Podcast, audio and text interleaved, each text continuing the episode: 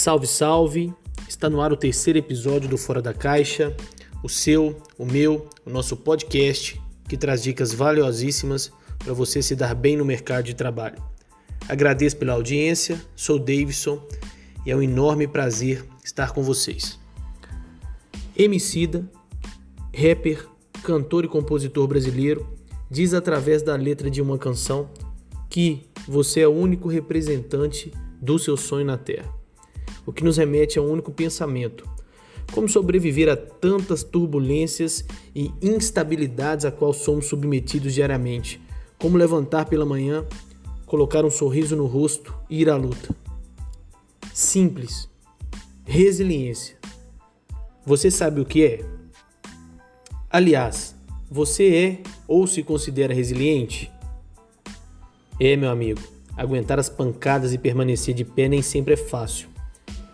No ambiente laboral, equilíbrio emocional é tudo.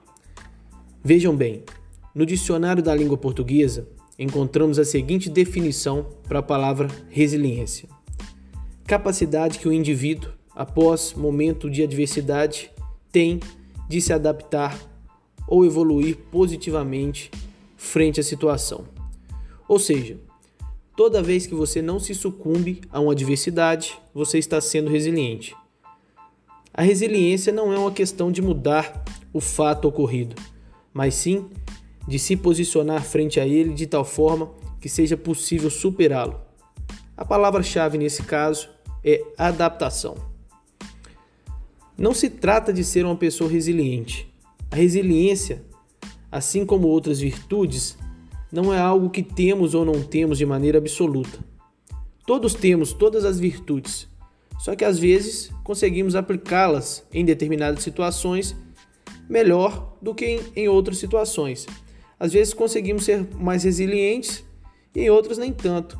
É algo que precisamos exercitar, assim como o músculo. Quanto mais exercita, maior fica. Quanto mais resiliente você se torna, maior é a sua resistência. Entenda seus motivos, descubra a importância do que está sendo feito por você Seja flexível, entenda que às vezes é preciso mudar de opinião e de posicionamento. Mantenha-se sempre sob controle, não se permita ser afetado pelo ambiente externo. Faça né, uma autoavaliação e, e descubra como você pode fazer isso, como você pode se tornar mais resiliente. Enfim, é isso. Ser resiliente vai te ajudar muito na construção de uma carreira. Os desafios sempre aparecem e você deve sempre aprender com cada um deles e se tornar mais forte. Pense nisso, pense fora da caixa e um grande abraço e até breve.